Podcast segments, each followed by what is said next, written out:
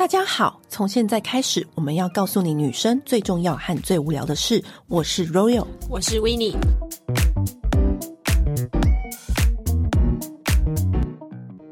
今天我们要来到一个主题了。之前我们跟大家讲过算命，然后也有驱魔师，就是各式各样的议题。嗯、这一次要来跟大家说催眠，对。又是一个你进不去的领域吗？对，我一个进 我进不去的领域。因为之前大家跟大家聊说颂钵我进不去，嗯、让我们这次请来了催眠的专家，催眠心灵治疗师 PJ 来我们节目，欢迎 PJ。Hi，Hello，大家好，我是 PJ。哦，你知道吗？因为催眠这件事，因为我身边的朋友都有去催眠过，你是不是也有？对，我也有，但我。就是一个天生对于这件事情，就是好像隔心房是不是很重？我心房很低好吗？我们每个人都可以进来耶，我很轻松可进吧？那应该就你对我的了解，什么意思呢？我不知道是催什么啦。但是讲到催眠，我们今天都已经有专家来我们节目，我们先跟大家请专家跟我们说，就是催眠到底是一个怎么样的概念？催眠其实它是一个不是最正确的翻译。因为讲到催眠，嗯、大家是不是第一时间想到就是睡眠跟这个“眠”字有关？大家印象都会有人拿一个怀表或是一个那个节拍器在你面前晃啊晃啊晃的。然后你就失去意识了，对对之类。但是我自己实际做之后，发现完全不是这么一回事。那到底是怎么一回事啊？嗯、刚刚提到哈，催眠它不是一个最正确的翻译。其实最好的说法，我们通常会说是潜意识引导，或者是潜意识沟通。然后再来回答刚刚前面提到说，如果你拿一个怀表或是一个像是节拍器的，嗯、这叫做古典催眠，是非常非常传统，刚开始发明出来的时候的方式。哦、现在已经完全不需要这些东西了。会依据每一个催眠师的特性或习惯，去带领每一个人，看他们是怎么引导他们进入那个潜意识的状态吗？恰恰相反，是看每一个个案他的真的喜好。呃，身为一个专业的催眠师，你必须要就是十八般武艺样样精通。你必须要知道这一个个案，它是比较适合用什么样的方式去带领他。嗯、简单说呢，我们人有五感，对不对？嗯、呃，视觉啊、触觉啊、嗅觉啊、味觉啊、好听觉啊这些等等。嗯、但是每一个人的五感呢、啊，它不是都是均衡发展的。假设有一个人，他的视觉。他的这个视觉想象力特别好，嗯，那你就应该要用他的这个方向去带领他，就是适合他的方向去带领他，就是比如说一直看同心圆这样子，也 是不一定，他们会有方式吗？他们会有他们的方法，是不是？对对对，还有嗅觉哦，对对对，好酷哦，是的，是的，每一个人触发他的感受的方式都不太一样，所以呢，你要怎么知道说这个人他到底是五感哪一个强？找到这个，所以我们会做几件事。首先，第一，我们会做一个叫做前谈，就是咨询的过程。嗯、在这个过程，我们就会开始去观察个案，他比较适合用哪一种方式。第二个是一个很重要，就是在第一次做催眠的时候，我们一定会做的一件事情，叫做催眠测试。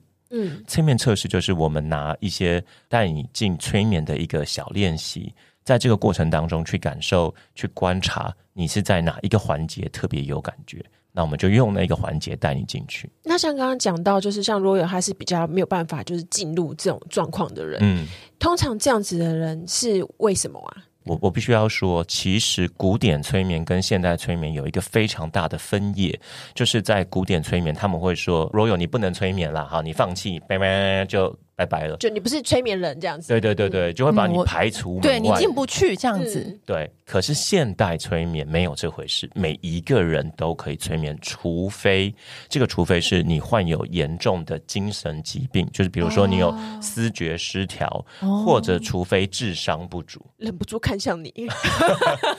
没有，智商不足，我觉得是很有可能的，还是智商不足啊？这个一定要认真说，这个就是说智商不足是假设你跟一个三岁的小朋友，他根本不懂你在干嘛，对，你根本无法沟通，所以我讲的是这个，不是一个成年人，您懂我意思吗？不是他单纯智商的问题，对对对。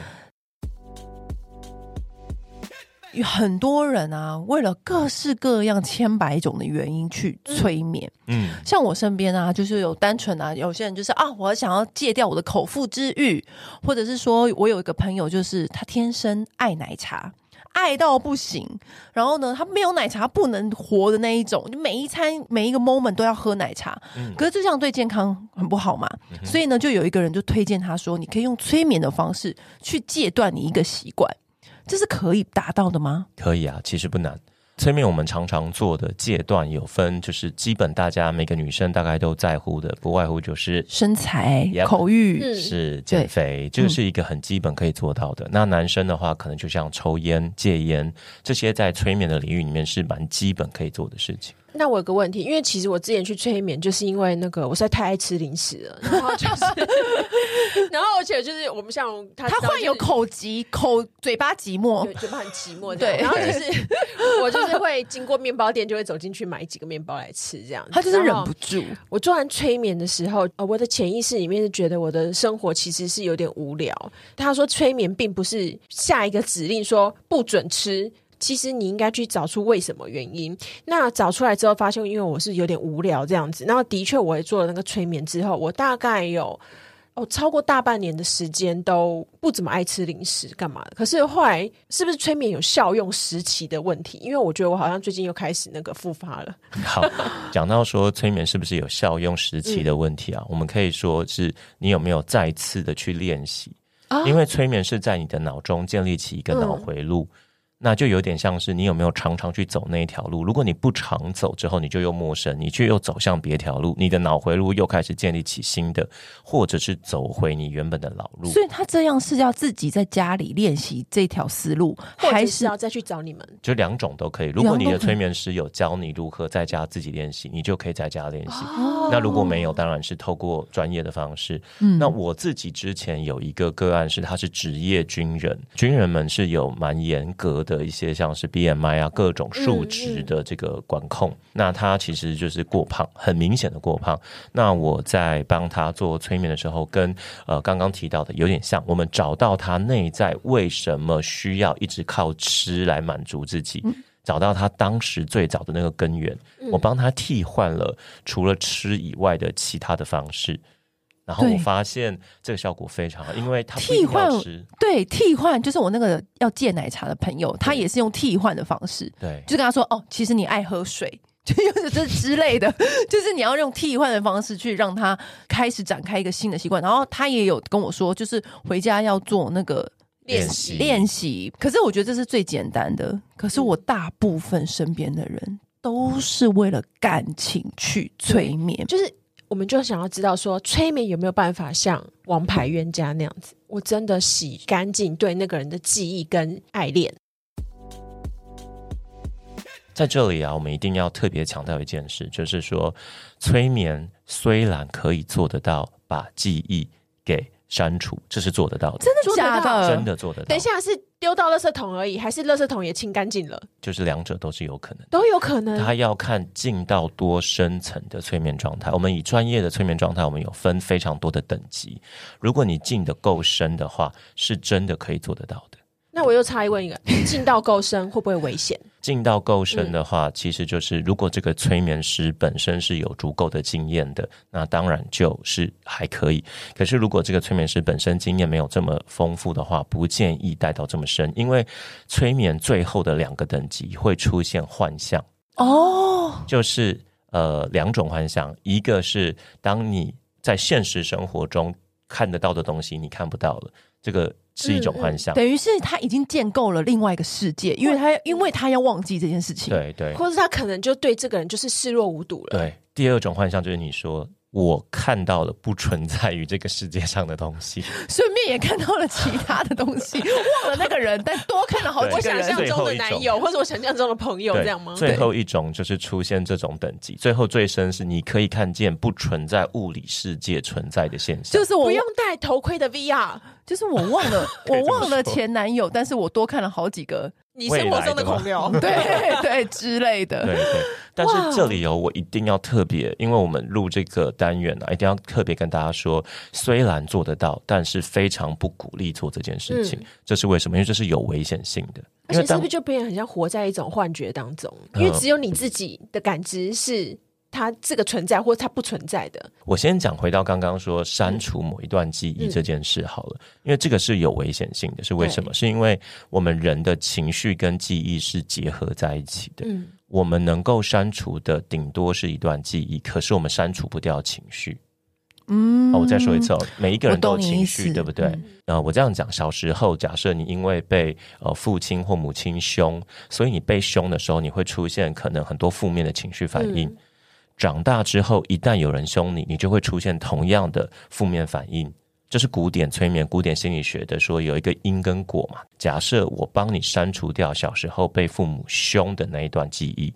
可是，当你后来又出现了情绪反应的时候，你会更害怕，因为你会找不到原因，你不知道为什么，你就是会有负面反应，就更麻烦，而且你，你就会永远找不到源头，对你不知道怎么去理解你的这个情绪。对，没错，所以它会让你的整个人很错乱，会更麻烦。对，删了这个人的记忆，代表你对于这个人的所有情绪，你都会不知道说是从哪里来，是，是，所以你一整个人就会一团乱。对，可是我觉得我最常遇到，我最常听到的、啊，呃，他因为催眠，他那个过不去的那个难关，嗯，才过得去。是，就是我听到一个小故事是，是我朋友他一直以来。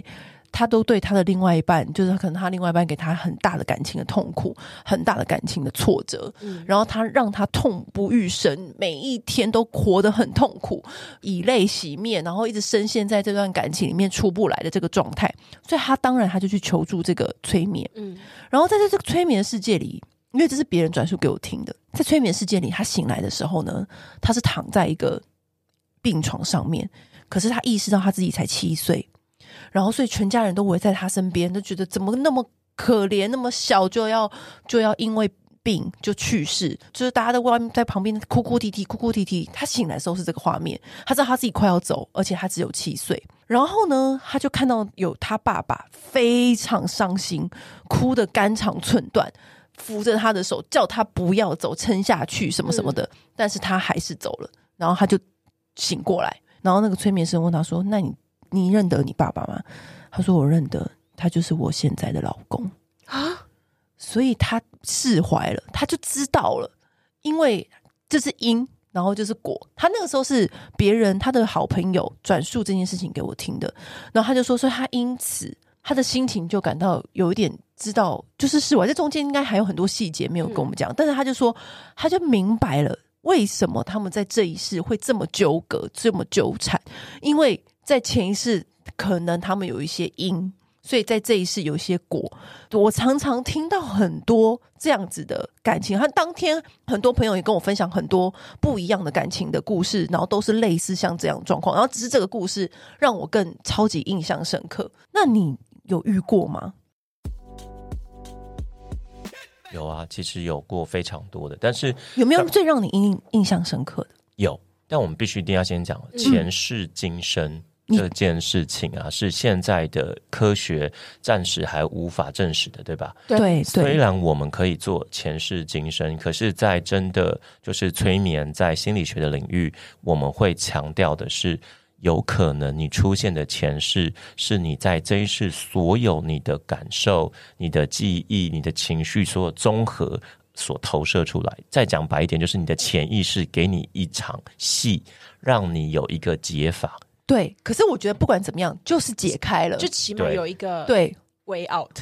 对。对，我们就是只是要人在痛苦，他在一个坎出不去，嗯、他在那个漩涡里的时候呢，就是不管你用什么方法，用宗教、用催眠、用前世今生，反正你有一个办法。有一个出路出去，我们就赶紧出去。可是，我是个问题在于，就是他的另外一半带给他的痛苦，他因为这样子就 OK 了吗？对，就觉得就瞬间说没有，我觉得这辈子欠他的没有，没有，没有。可能这中间有很多细节是我们不是他们当事人。嗯、那他可能转述给我这个故事给我听的时候，也是很 rough 的转述。嗯、但是，他就他给我的意思是说，他当时他那根线就松开了，他就不纠结了。不管我觉得身为他朋友或是他朋友朋友，我觉得不管他是怎么样，我很开心，因为他出来了。不管我们身边啊，刚开始他这感情出问题，我们这个姐妹她在这边怎么劝怎么劝都嘛没有用啊，不要跟他在一起啊啊！你这个男人你就怎样怎样。可是我觉得不管那个时候你身边的人，只要他能够出来，我们都是开心的。那你有遇过这样的问题吗？我蛮认同的，但是我必须说，就是假设我们在回溯，嗯、不管是回溯到前世，或者是这一世的小时候，好了。嗯如果出现了一些叫做 false memory，就是它是虚假记忆的东西，它有可能会造成另外一个程度的伤害。第二个是，当这个催眠师如果他没有足够的经验，嗯，以及这个个案也没有想要去解开，那很有可能又造成下一个伤痛的开始。哦，如果我问我假设哦，尤其是女性最近很流行在讨论的话题叫 Me Too 嘛，嗯。假设她如果发现，不管是这一世的小时候，或者是前世，有所谓的被性侵相关的议题，嗯、这是一个非常不好解的议题。对，那如果本来不知道，可能还就算了。有没有可能他在深度催眠这个过程当中，他看到的、感受到的，如果没有帮他解决，好好的把他带他去化解，如果他还一直沉浸在那样子的状态里，那怎么办？所以的确有可能会有更糟的情形。那在回溯方面，是一个要很小心使用的技术。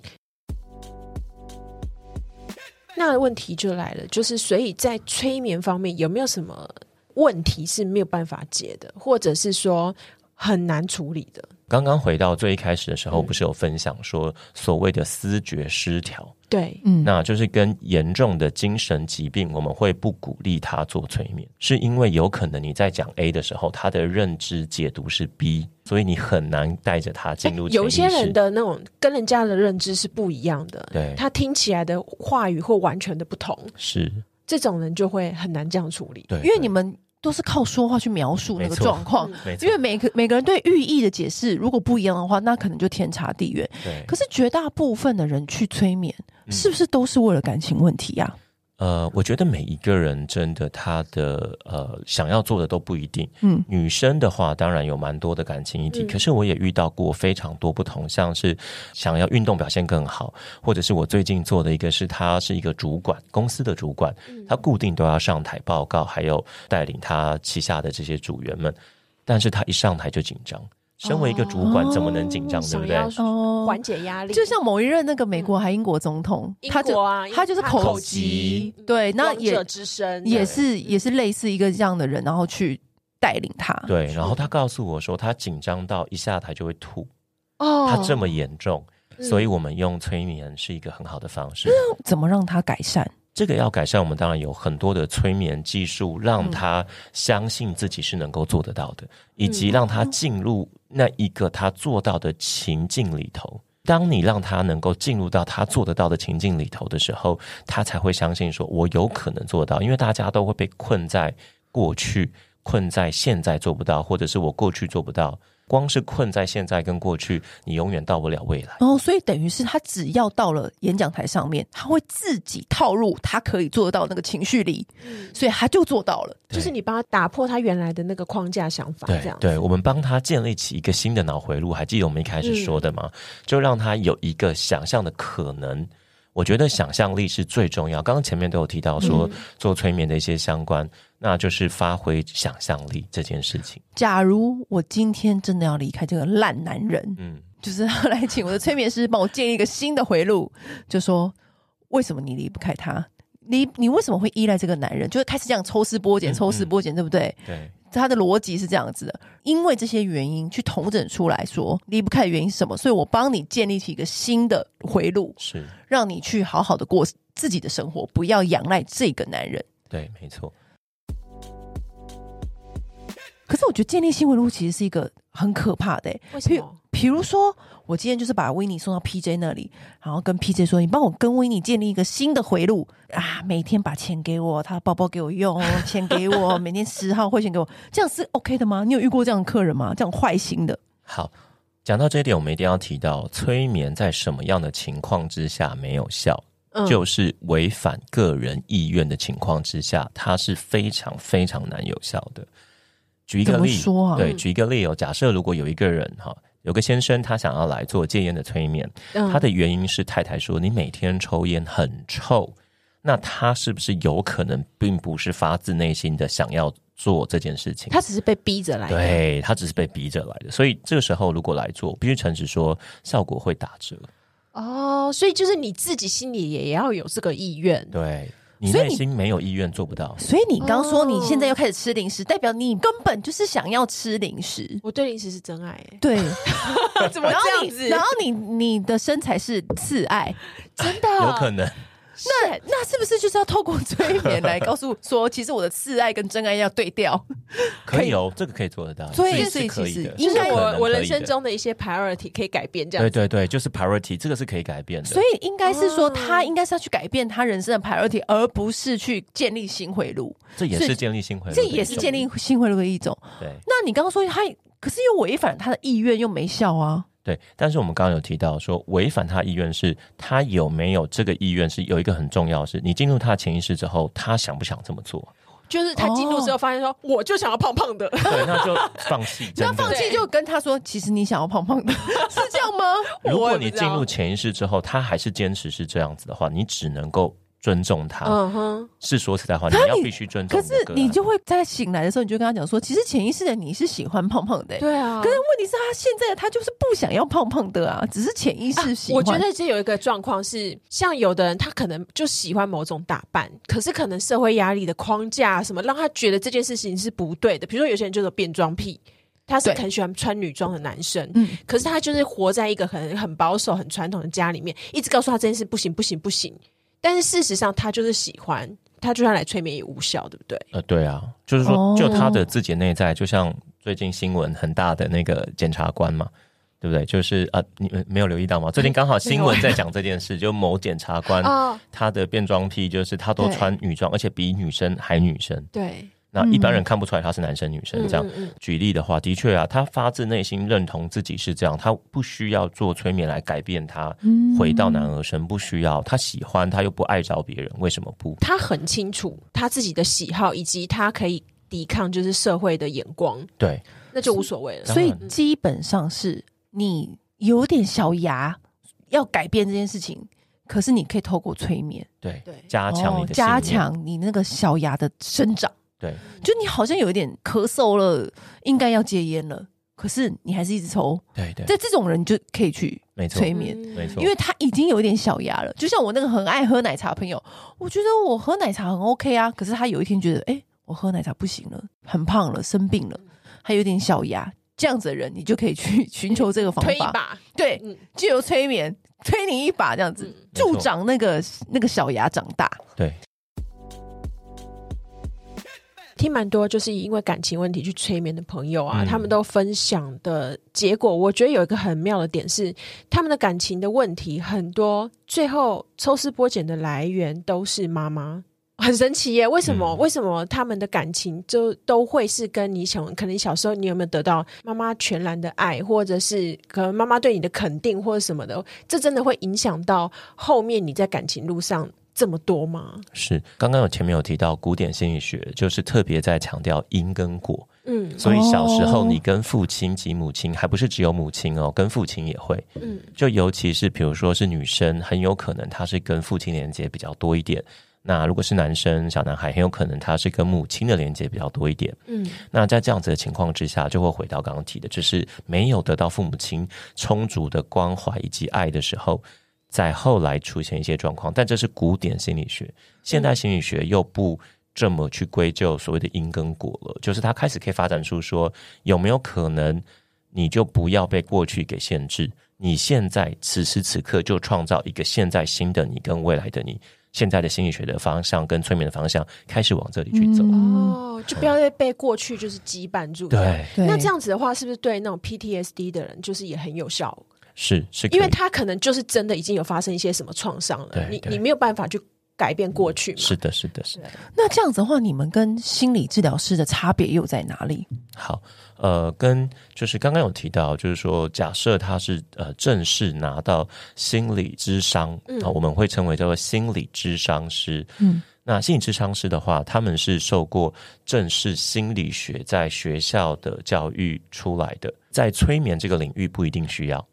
催眠是不管你原本是念理工科也好，嗯、你是念设计的也好，你都可以学习。我听过还蛮多人第二专长去学，兴趣是学催眠。对对，所以这个底子是不一样的，对，完全不一样。对对对，但是是。嗯那那什么样子的问题？对啊，我如果心理智商，对啊，什么样的问题找催眠？如果是一般的消费者，我们要怎么 选择呢？对，通常一开始我们都还是会鼓励。我们的个案说：“你现在的这个状况有没有找过精神科医师？有没有找过心理咨商师？甚至是还有另外一个可能，有没有去看过一般的医生？为什么这么说？有很多人来，他可能求助我们的时候，他说：‘老师，我长时间肩膀很紧，很这个也来找你？各种这个不是应该要找物理治疗师吗？是吗？是吗 这个找催眠？我跟你讲，这个找催眠干嘛？因为有很多时候是心因性的。”有的时候他可能是心理压力太大，造成。真的很多人因为心因性，或者是什么，比如说我我睡觉的时候，就是一直会呈现什么样姿势，靠靠催眠来改变吗？我觉得不一定，我觉得不是，我觉得可是我觉得现代人很多人，你们看有些朋友动不动就生病，嗯，你或许会觉得啊，最近流感很严重，可是久而久之，你就会觉得他是心因性的。但朋友不想要戳破他，他就是心因性的生病。来，他借由他心理去让自己生病，去逃避他人生必须面对的事情，他必须要面对的事情。他必须，他就是不想面对，他全部都用生病去逃过。比如说，我觉得某歌手，我觉得就是这样。我知道，一直要说自己 coming back，嗯，但我觉得 你你懂我意思，就是就是，我觉得有的时候是。他给一个你无法抗拒的理由去逃避这事情，他也知道这个理由是世界上无法抗拒的。嗯，所以我觉得现在很多人是不是都有这个心因性的感冒问题？心因性的心理影响生理啦。对啊，对啊。我想在小时候我们学健康教育的时候都有学到嘛，就是说这是两者会互相影响，不管是生理影响心理，或者是心理影响生理，这已经是所有的就是健康医学都已经很清楚知道的一个情形。嗯、也就是说，如果你的心情不好。你就有可能你的体力还有你的这个所谓的运动表现会比较差一点，对对不对？刚刚提到的，就是 Royal 举的例非常好。有些人假设他小时候可能曾经啊，就是他在去学校上课的时候被同学欺负。他可能觉得说，我透过用生病的方式，我就可以逃避，我不用跟我父母讲，因为我觉得讲这个很丢脸。但是我就逃避不去上课。当他养成了这样子一个机制，这个叫做机制，也是一个制约。嗯、古典心理学有个东西叫做 Pavlov 的，就是古典制约，就是说，简单说就是说，如果你常常在训练狗的时候，给它吃东西的时候，你就摇铃铛，嗯，那。他听到铃铛，他就会流口水。嗯，但是相反的，如果你让他走到某个区域，你就微电流去电他，他以后就不敢走去哪里。嗯，所以就是最简单的一个制约。那人也会，所有有感受的都会。他如果觉得我小时候只要这样做，我就能够逃掉，不用去解决这个事情。未来当他想要逃避的时候，他就自然产生说：“我生病了，我不舒服，我头痛，我感冒，是有可能的。”但是大部分早期我听到的。催眠啊，都是说啊，我今天去透过催眠去看到我的第几世是谁谁谁，我这这一世是谁谁谁。然后我早期听到我那些朋友啊，都是因为想要知道自己的前世，然后呢才去催眠的。然后只是近期是因为近期听到的催眠，都是因为他要改变他的生活习惯啦，嗯、或者是他要改变种种问题。早期我听到的催眠都是，哎、欸，Royal，你知道我那天去催眠啊？你知道我哪一次哪一次是女巫哎、欸，然后什么什么的，然后我又听到一个更怪的，我一个朋友的朋友去催眠自己某一世是日本的不知道什么什么谁，然后他在那边很开心啊，这中间那是太无聊，我就没有记住了。然后催完之后呢，他醒来他就会日文了，哎，然后我就想说真的假的？他说：“催眠有的时候是会唤起你脑中沉睡的一个能力，是过去几世的能力，这是真的吗？怎么有点棒？在这里还是要再次强调，对他，他一直下警语，有没有？因为这个真的很重要，这个对真的很重要。我怕大家有所误会，听了节目之后，对对对。那在这里就再次强调说，前世不是一个现在科学已经可以被证明出来的东西，但是一个很有趣的事情。”我可以在这里跟大家分享，嗯，就是我们的脑啊，它只能够分辨是或不是，无法分辨真伪。在你的物理现实生活中，就是我们现在大家碰得到彼此，我们现在坐在椅子上，我们前方有桌子，然后有麦克风、有耳机这些，对吧？物理世界里面你所看到的这些，诚实说，我们的脑子啊，它没有办法真正的分辨出来。什么意思？当你如果在做梦的时候，我举一个例子，大家马马上就可以理解。你在做梦的时候，如果你梦到你去运动，你是不是有可能醒来的时候会满身大汗？你在做梦的时候，你有办法分辨你在做梦吗？可以，可以啊。为什么？少数人可能可以，可是有很多人是没有办法发现自己在做梦。哦，真的吗？对。有很多人，因为在这时候，你知道你在做梦的那个当下，嗯，如果这时候有连接一些仪器，你的脑子的讯号，就是在你脑部的讯号所发射出来，跟你在现实生活中做同样的事情，会在同一个区域发射同样的讯号，所以很有可能在那个当下，你就会以为是真的。那我很常知道我自己在做梦，我也知道我觉得好好笑，想说哈，我怎么会做这种梦？哎、欸，没有，我会是这样子是什么什么问题？不，我以为大家都知道自己在做梦，哎，比如说我梦到我跟孔刘。已经样到那一步了，我就会告诉自己说：“不要醒来，不要醒来，加油，加油，Royal，不要醒来，我们一定要做完。”那个是不是处于？因为我一直以为那个还是处于清醒梦的那个，还是我们只是对，我们只是幻想而已，不是？因为因为我知道很多人是会。有在练习要做清醒梦，它可以达到另外一个程度的人生体验。没错，对，就是，嗯、但是我也有听说，就是做这个练习是有点危险的。是，对，但我虽然我没有去研究说它为什么危险，但是我就知道说，哎、欸，我自己是常常在做这种所感觉就是清醒梦。嗯，对，所以我们这个叫清醒梦，是不是？对对对，当你在梦中，真的你在梦中，第一，你有意识你在做梦；第二，你还可以去控制它的时候，对，就叫做清醒。所以我有这个能力。我都不知道，我一直以为那个就是你可能快要醒来的时候的梦。其实一般人啊，在梦中你可能会有一些想法，可是你没有办法完全左右你自己梦的发展。一般人是这样子的。如果做噩梦的时候，你可以左右你自己的梦中的发展，你就不需要做噩梦。真的没办法，对，不行。做噩梦，我可以让自己赶快醒来。你我不行哎，做噩梦的时候，你你真的就是在，因为你可能梦到你，可是我也是。很久才会做一次噩梦，嗯、然后当如果你真的做噩梦，说真的会醒不来，就是在在那个当下真的不知道。我觉得最恐怖的是，你以为你醒来了，结果又掉到另外一个梦里面，那个也是也会，对，也会，对，对，是在看电影全面启动，你是全面启动吗？啊、我有过几次，就是醒来了，以为自己醒来就没有，又是另外一个梦。我觉得那个最可怕。对，或者是说我就是知道我自己。就比如说，好被杀什么的跑路，然后狂追啊！那个时候的当下，你真的不知道你自己在做梦，对啊，你只知道你自己要赶快逃出来，因为来不及想这些了。是啊。所以你刚好还没举，还没回到他刚举的例子，他例例子还没举完，啊、就是讲到跟前世今生有关的。对，对应该说，我有遇过好多种想要看前世，然后但在前世里面最特别的有一个类型的叫做外星人类型，这个类型是我遇过不少，嗯，就是我有不少个案是他们深信自己的前世是外星人，嗯、他们是从更高的维度然后投身到地球，嗯、对对对。我我必须先说，这件事没有所谓的是非对错好坏，我们就是把它无法证实，我们就把它听一个故事嘛，就是当好玩。对对对，他一坐下就跟你说他是外星人哦。呃，有的人是一开始故意不跟你讲，然后他在催眠的过程当中发生这些，就是在前世嘛发生这些剧情。我刚刚说了，有可能是潜意识投射，对吧？有可能，但当然也有可能是他的确前世是外星人。我就有遇过。真的很特别的是什么呢？是什么？我有在传授一些就是跟灵性、身心灵疗愈有关的课程。那我有一个个案呢，是他还没有学这些课程的内容，嗯、但是他在前世回溯的过程当中，发现自己是外星人。他就是一开始没有说的那一种。嗯嗯，他发现自己是外星人的时候，嗯、我们下载他当时的一些能力的这个部分，把它下载下来。就像我那个朋友突然会说日文一样。没错，你真的下载他能力，然后呢，这成功了吗？对，下载下来之后还解压缩，把那个封包打开之后。他突然会了某一些身心灵的能力，而且他去搜寻他脑子里面，他还可以讲解得出来某一些符号代表什么意思。然后那些东西是我课堂上在传授，可是他还没有来上课，他也告诉我他没学过，他正准备之后要跟我学，可他还没学，所以他居然可以讲出我课堂里面某一些专业专有名词跟他的解释，这个就是没有办法用科学来解释的东西了。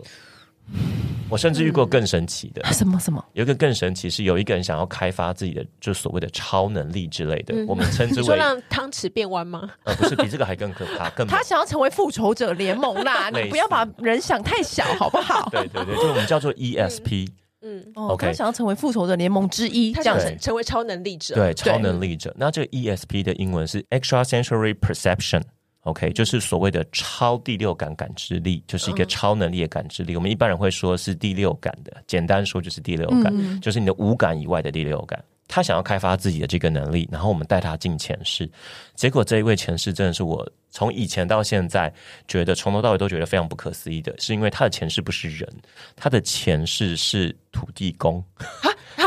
他非常想要了，OK，但是我们还是要说，就是传统的催眠师，可能你想做什么就带你做什么。可是现在经过有训练的，甚至拿国际证照的催眠师，是不一定你想做就会带你去做。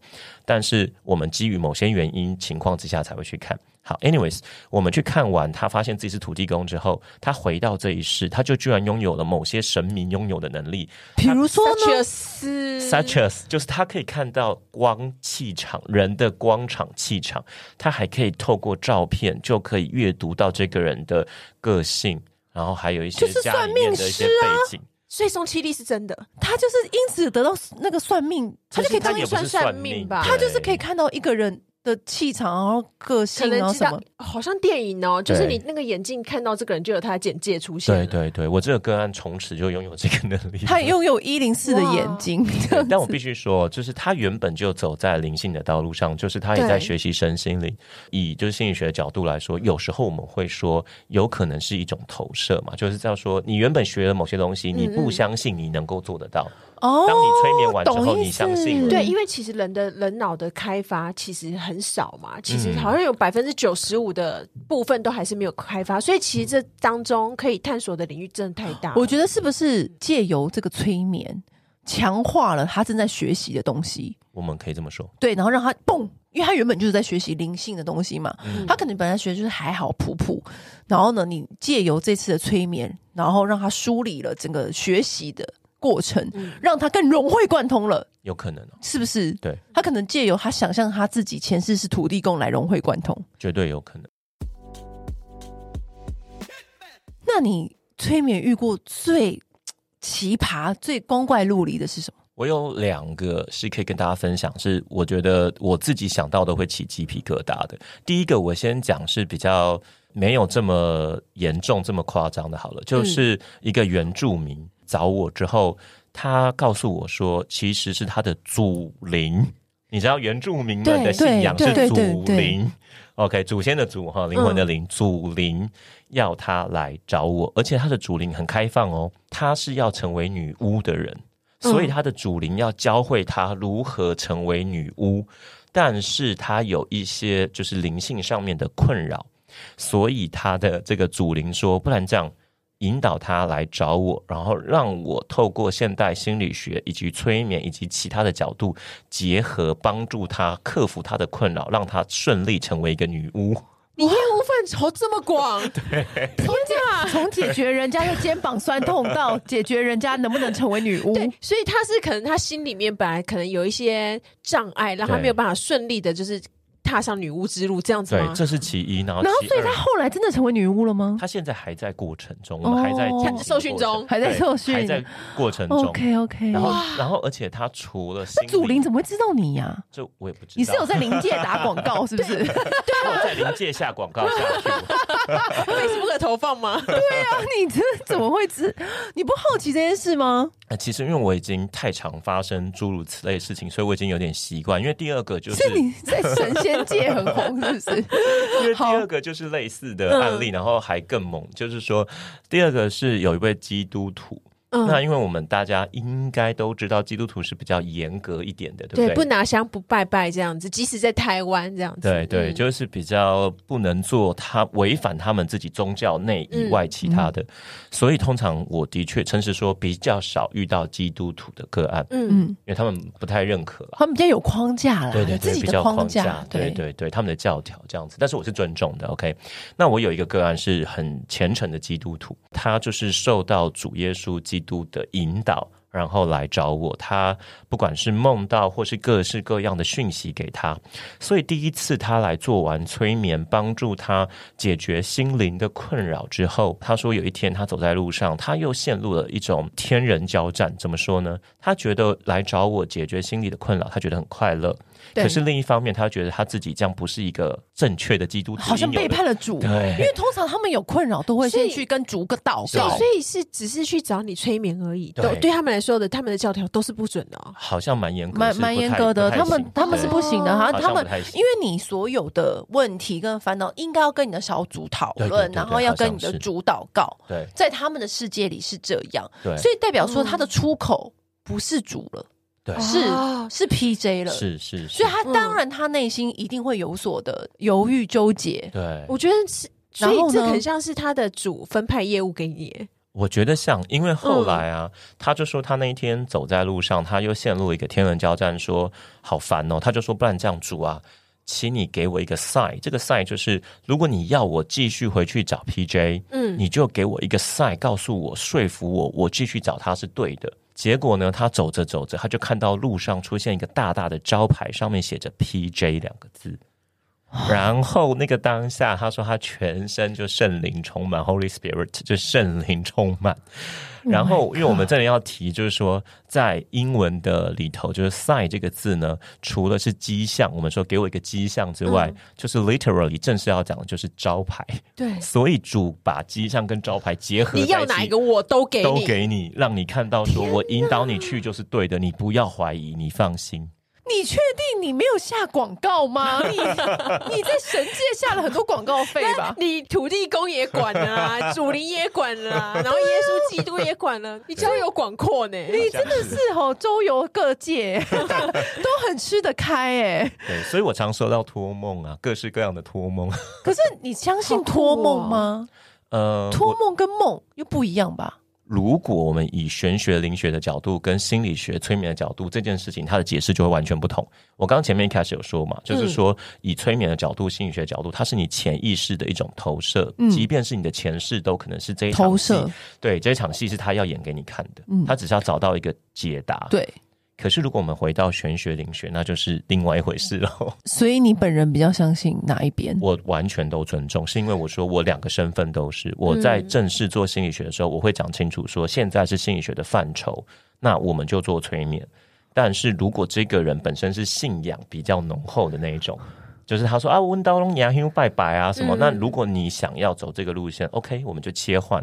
我是完全都开放。哇塞，你两种钱都可以赚。哎哎，原来想到是这个，是两类人的方都可以帮忙 哦。对啦，要说好话啦。对啦，两种人的都可以帮你哦。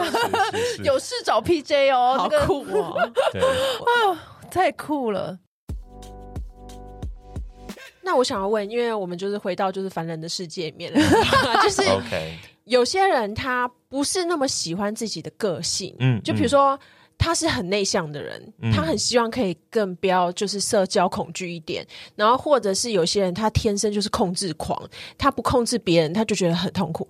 催眠可以改变一个人的个性吗？可以，再帮他建立一个可以新的回路啊。是的，就是他想要控制是。因为某些原因，然后我们让他就是走一个不要走控制别人的那个回路，这样子吗？是，这是一种方式嘛。嗯、另外一种方式，刚刚前面有讲到说，你也可以不去找那个因，你直接为他创造一个。他既然会想要来找我们，他一定会有他想要达到的目标，对吧？我们直接带他去那个目标，让他相信他做得到。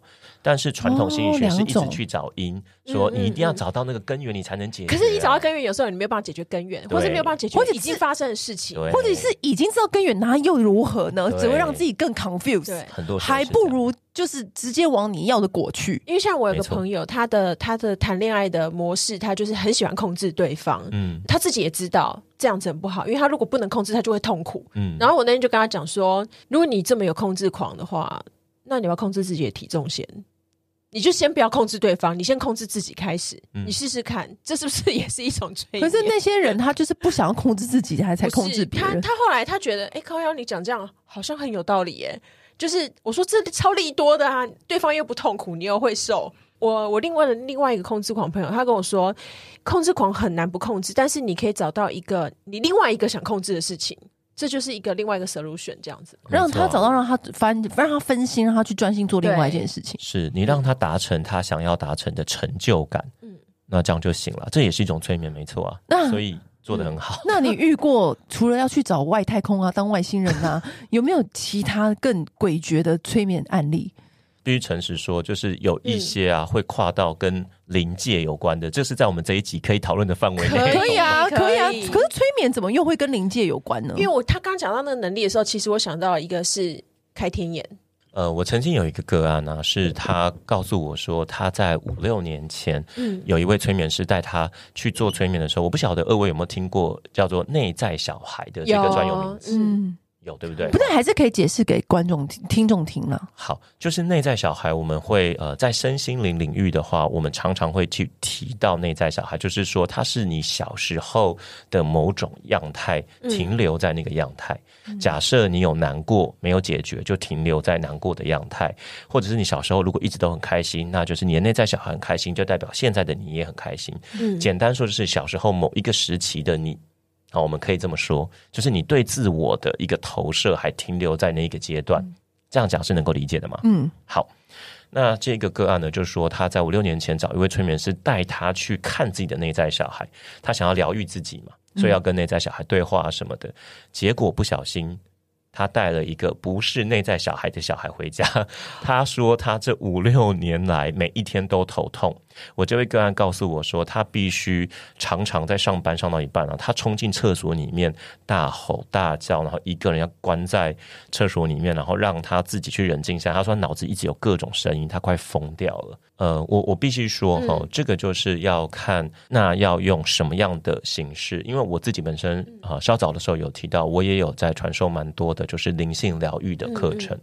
那我当时其实是用灵性疗愈的方式就转做，我当然还会问他说，呃，你自己的就是你的意愿啊，你的想法，你想要单纯用催眠还是怎么样？但的确，因为我想在台湾就是所就会不管就是信仰啊、宗教啊这些是很普及的。对，所以大家都会蛮想要往这个方向，因为是能够说服得了他嘛。嗯嗯、你如果往心理学方面去讲，他有的时候可能无法说服他。对，你如果告诉他这就是某种什么什么什么专有名词，他可能听到就打哈欠了，或者对他想说的，我都已经来找你，你跟我讲这些干嘛？你快一点帮我把我的那个小孩带走，这样子。对对对，对所以我最后还是透过比较偏信仰的方式，那就是偏比较像我们刚刚讲玄学、灵学或者是灵性疗愈的方式去协助他。那最后是有帮助他完整的做完，这样子，就是请那个小孩离开。呃，对。然后当时的时候，我的做法跟现在也还不太一样，因为、嗯、呃，我自己当然除了催眠师的身份，其实我是一个全职的修行人。那这个可能是以后如果还有机会再跟大家可以分享的。嗯、那我当时必须说，修行的这个程度还没有到这么高，所以我用的就是传统的驱魔方式，就是请他离开。嗯，可是这个其实是一个会容易两败俱伤的。嗯，因为你要让他离开，他就会不爽，他会觉得，哎、欸、啊，我已经就是带这么久，你把我带来又要叫我走，是啊，啊我已经在这里，你把我带来的，对啊，啊，我在这里五六年了，你才刚认识他，你现在要叫我走。这样子，所以这是的确会有一些过程，中间要拖这么长哦，很痛苦哎。然后呢，那你只要用这些比较传统的驱魔方式，把它强制驱离走。对对对，我当时是。可是，可是我觉得这个就是来到一个问题，是就代表说你催眠要很小心，对，因为当时他。他只是去催眠，去找他自己的内在小孩。他没有想过说会带了一个灵回家啊。是，所以你在催眠的时候，到底要那我们要注意什么、啊？对，我们要怎么挑选？就是催眠师。对啊，嗯、怎么会让自己你知道好走入这一步？OK，就是在做挑选的这一步。首先，第一，我想可以建议大家先确认他的证照。因为催眠是要正式成为催眠师，一定要拿到证照的。哪些证照呢？嗯，对，在台湾目前最普及的一张证照是由美国催眠学会哦，美国催眠协会那边所颁发的，嗯、叫做 NGH。然后接下来，呃，我以及就是我们的伙伴们目前正在推动第二张是比较困难的，在美国还有另外一张就是叫做 IACT，这个 IACT 是在美国是由他们的。咨商师以及治疗师综合起来成立的一个协会，他所颁发的催眠证照是在还要经过考试，会等级比较高一点，比较难一点。那最高还有一张叫做 ACHE，这是呃临床催眠师证照。嗯，好，所以它是有分等级的。那简单说就是，如果你想要确认这一位催眠师是不是经过认证的，那你就跟他。讨论这部分。说，请问你有证照吗？你是哪一张证照？哦，然后我们可以看一下吗？对这样子，刚开始你先问，对，就不会有什么问题。基本上在这个这几张证照之下，对，大家都是有一个走一些正规的正派学学程这样子，是专业训练出来，哦，对，这样会比较安全一点。这样就是比较透懂了，对对对。哇，今天这集我觉得含金量也是很高，欸，而且我觉得很多还没聊完呢，欸，是不是？等一下要聊修行人，什么是修行人呢，啊？因为有些现在很多人是他可能会念经，然后会静坐，很会冥想或干嘛的，那个又是另外一个不同的世界了。对啊，对啊。那时候我们今天就不聊这一集，我们这一集就是专做就是催眠，对，然后催眠这个哇，天哪，太厉害了，真的让我们。更加就清楚催眠这件事情到底是在做什么，又是怎么运作的？所谓的前世今生又是什么？是大家这一集我觉得应该有新的领略，不管是不是真的，只要你相信，然后这件事情可以让你心情好，或者是可以改变你一些你的困境或者是想法，我觉得是不是就很对？也是一个很棒的方法，也是一个选择啦。对啊，今天很谢谢 PJ 来我们节目，谢谢大家。好，今天先这样了，拜拜。按订阅，留评论，女人想听的事，永远是你最好的空中闺蜜。